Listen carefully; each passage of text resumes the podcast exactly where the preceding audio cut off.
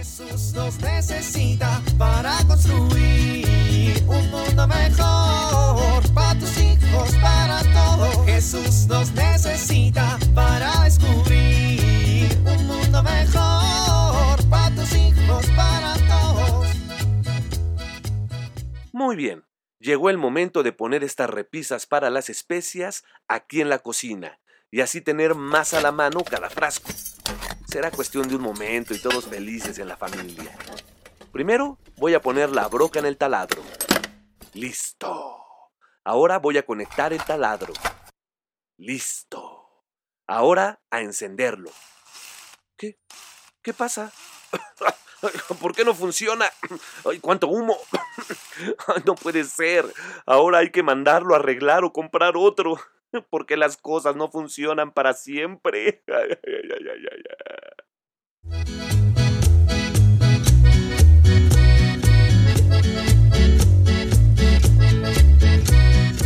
Tere, ¿Qué pasó, amor? quiero hacerte una pregunta muy importante. No sabía si hacerla antes de la comida o después, pero estoy muy nervioso. Mejor te la hago de una vez. Ay, mi amor.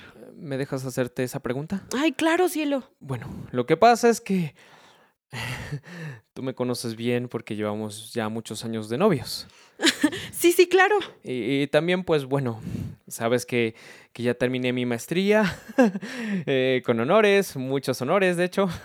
y pues bueno, ahora que ya no tengo que estudiar tanto, ¿Qué? bueno, pues estaba pensando ¿Qué estabas pensando? si debería estudiar el doctorado o hacer una segunda maestría. ¿Qué? En serio, es que estoy muy confundido. Mira, por un lado, hacer una segunda maestría es una buena oportunidad para profundizar mis conocimientos y aprender más sobre cosas que tienen que ver con el área laboral, en lo que me quiero especializar. Pero por otro, también pienso que probablemente lo que necesito es seguir avanzando en mi currículum. Ay, ¿sabes qué? Me voy. O- oye, espera, ¿qué te pasa? ¿Por qué te enojas si es mi vida? Exacto. Andas tan metido en tu vida que no te enteras. ¿De qué? Lalo, pensé que ibas a proponerme matrimonio. ¿Qué? Pensé que me ibas a preguntar si me casaba contigo. Pero, ¿por qué haría yo eso? Ah, me voy. Eh, no, no, Tere, espera, espera. Oye, ¿cuál es la prisa? ¿Prisa? Llevamos ocho años de novios. Nueve. Cumplimos nueve esta semana. ¿Ves cómo sí lo recuerdo? Soy un buen novio. No te voy a esperar toda la vida, Lalo. Ay, Tere, es que casarnos... ¿Cuál es el problema? ¿Me amas o no? Bueno, te lo voy a decir. Tiene cinco años que no voy a la iglesia. No voy a misa, no rezo, no tengo vida espiritual. O sea, sí creo en Dios, pero bueno, no he podido ir. ¿No has podido ir? ¿No has querido ir? Lalo, soy tu novia, eso ya lo sé. Pero me acuerdo que eras una persona muy devota y que no faltabas un solo domingo a misa. Y tengo la confianza de que así va a ser cuando seamos esposos. Yo creo que Jesús te está buscando y pronto te va a encontrar. Ese es el tema. Que, que si nos vamos a casar, me tendría que confesar, ¿no? A ver, ¿en serio no te quieres casar conmigo porque no te quieres confesar? Es un pretexto muy tonto, ¿verdad? Pues sí. Pero es en serio. Está mal, yo lo sé.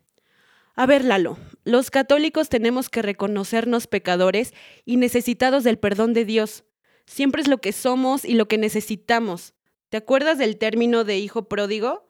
¿Te acuerdas dónde viene? ¿Alguna vez te has sentido como el hijo pródigo? ¿Por qué? Creo que podrías empezar por recordar ese hermoso pasaje del Evangelio, Lalo, sobre todo la parte cuando el hijo dice, me pondré en camino y le diré, Padre, pequé contra el cielo y contra ti. Yo no merezco llamarme hijo tuyo. Trátame como a uno de tus jornaleros. Su padre lo vio y profundamente conmovido salió corriendo a su encuentro, lo abrazó y lo cubrió de besos. ¿A, a dónde vas, Tere? ¿A dónde vas tú?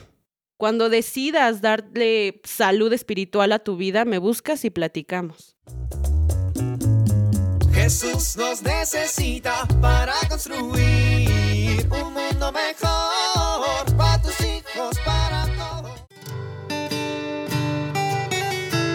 ¿Alguna vez te ha sorprendido tu esposo con un ramo de flores hermoso en un día que no es ni tu cumpleaños ni tu aniversario de boda y no festejas nada?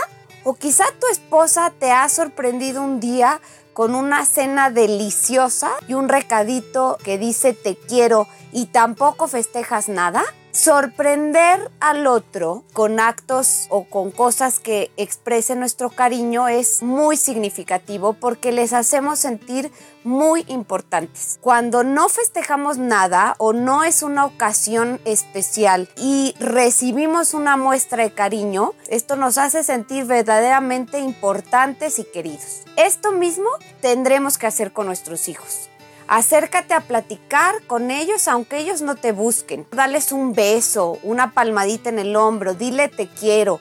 De repente déjales un recadito en su cama expresando tu cariño. Estas muestras sorpresivas les va a impactar mucho en su corazón.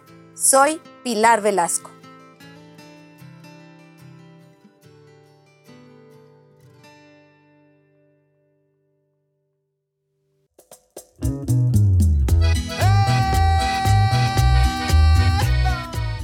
Oramos. Padre Dios, si te ofendí, perdóname.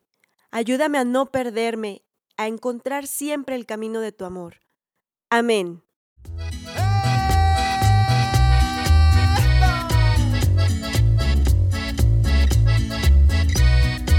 Jesús nos necesita para construir. Vivir en familia. ¿Cómo podemos mejorar como familia para ser merecedores del amor de Dios Padre? Hagamos el propósito de no pecar contra nadie, especialmente nunca en contra de nuestra familia.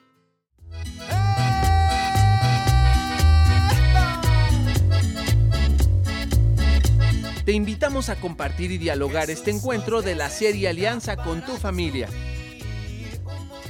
RCP es un programa de PPC México al servicio de las comunidades parroquiales. Hasta la próxima. Para tus hijos, para todos.